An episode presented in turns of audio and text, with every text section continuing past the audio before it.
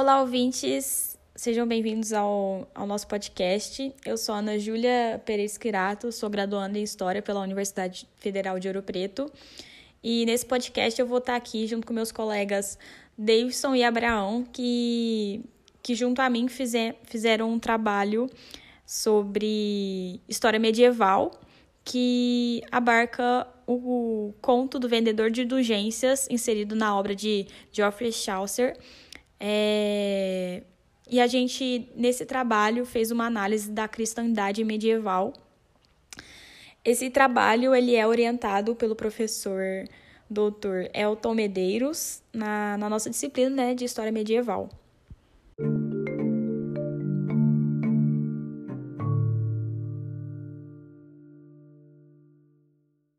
Bom, esse podcast ele tem como iniciativa, né, uma divulgação científica do nosso trabalho e eu gostaria de falar um pouco aqui sobre a introdução para passar depois a palavra para o Abraão para ele falar um pouco da, do desenvolvimento do trabalho e por fim o Davidson vai comentar um pouco sobre a nossa conclusão.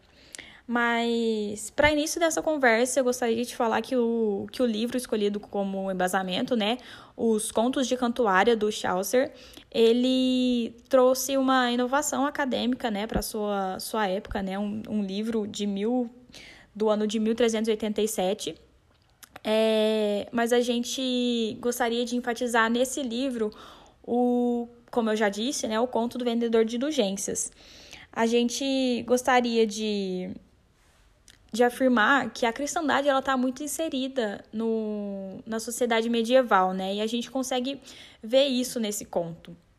Bom, o conto moral em questão ele é proferido por um padre que estava entre o grupo de viajantes e esse padre ele afirma que ele pega tal história que ele, ele vai contar a fim de conscientizar os fiéis para eles realizarem donativos à igreja, né? Mas o padre ele afirma antes mesmo de, de contar essa história, que ele só faz isso em visando o benefício próprio, né?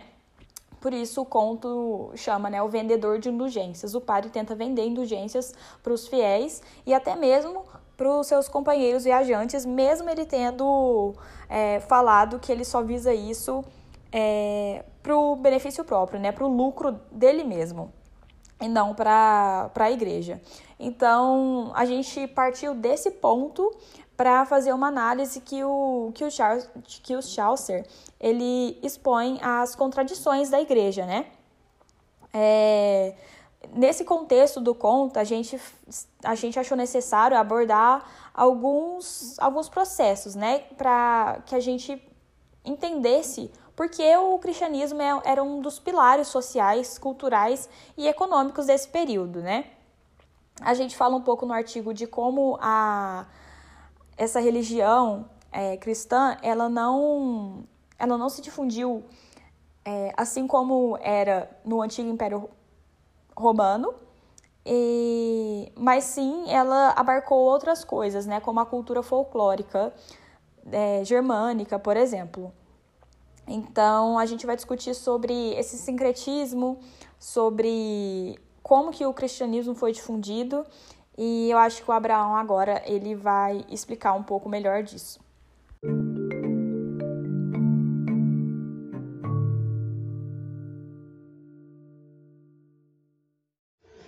Antes de nos atermos propriamente à análise do conto do vendedor de indulgências, é válido pontuarmos algumas considerações de Walter Hanegraaff ao abordar os conceitos de religião, uma religião ou religião institucional e religiosidade no contexto cultural do homem medieval.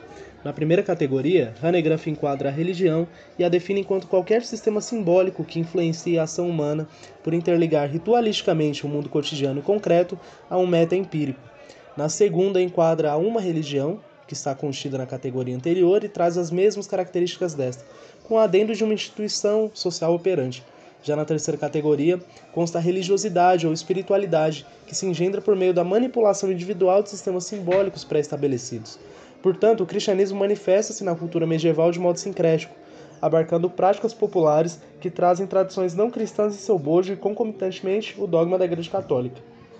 Jacques Legoff, um expoente medievalista, comenta em A Civilização do Ocidente Medieval que a cristianização se realizou lentamente e não sem choques.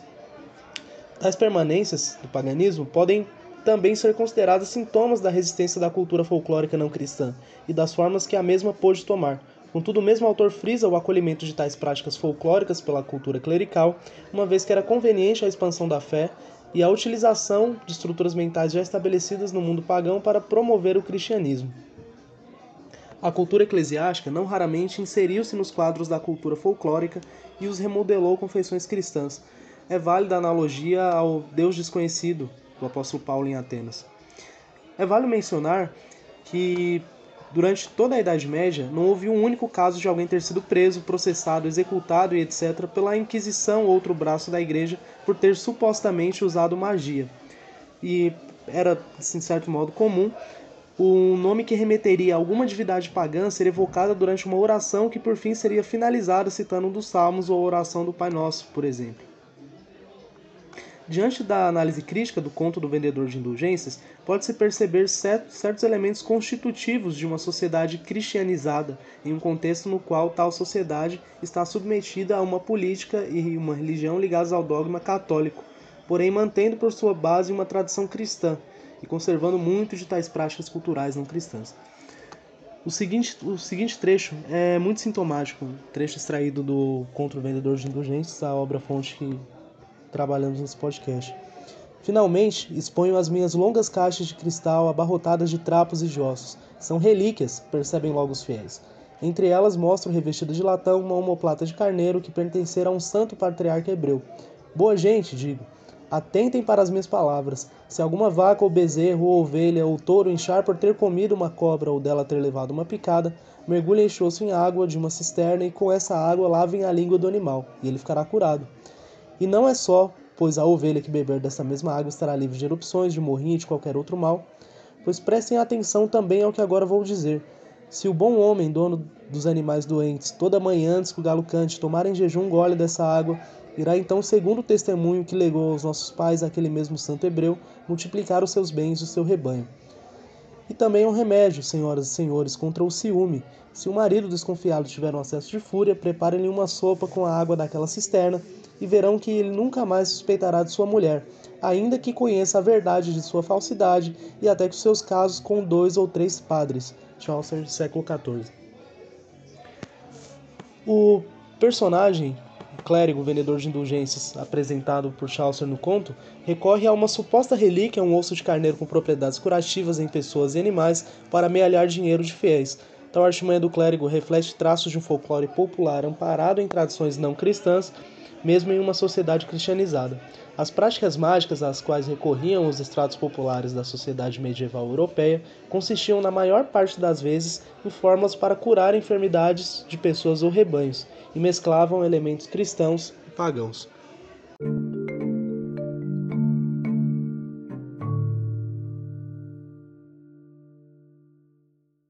Pessoal, eu sou o Davidson e para completar o que o Abraão acabou de nos apresentar, a gente pode falar que as principais reflexões que podem ser feitas através das análises realizadas nesse trabalho se focam na concepção de que o cristianismo, em seu início, se difundiu pelo norte da Europa de forma gradual e sincrética, que seguia abarcando também os aspectos folclóricos e pagãos.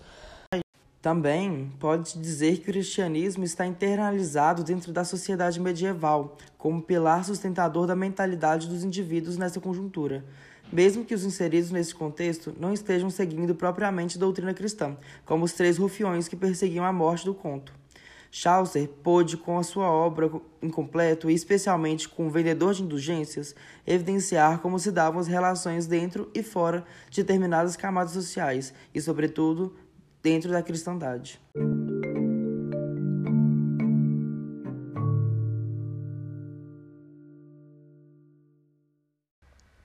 Bom, muito obrigada pela sua atenção aqui nesse podcast. Eu agradeço junto ao Abraão e o Davidson. E aqui nas, na descrição vai estar o link para o acesso ao nosso trabalho. Fiquem à vontade e eu espero que gostem. Até mais!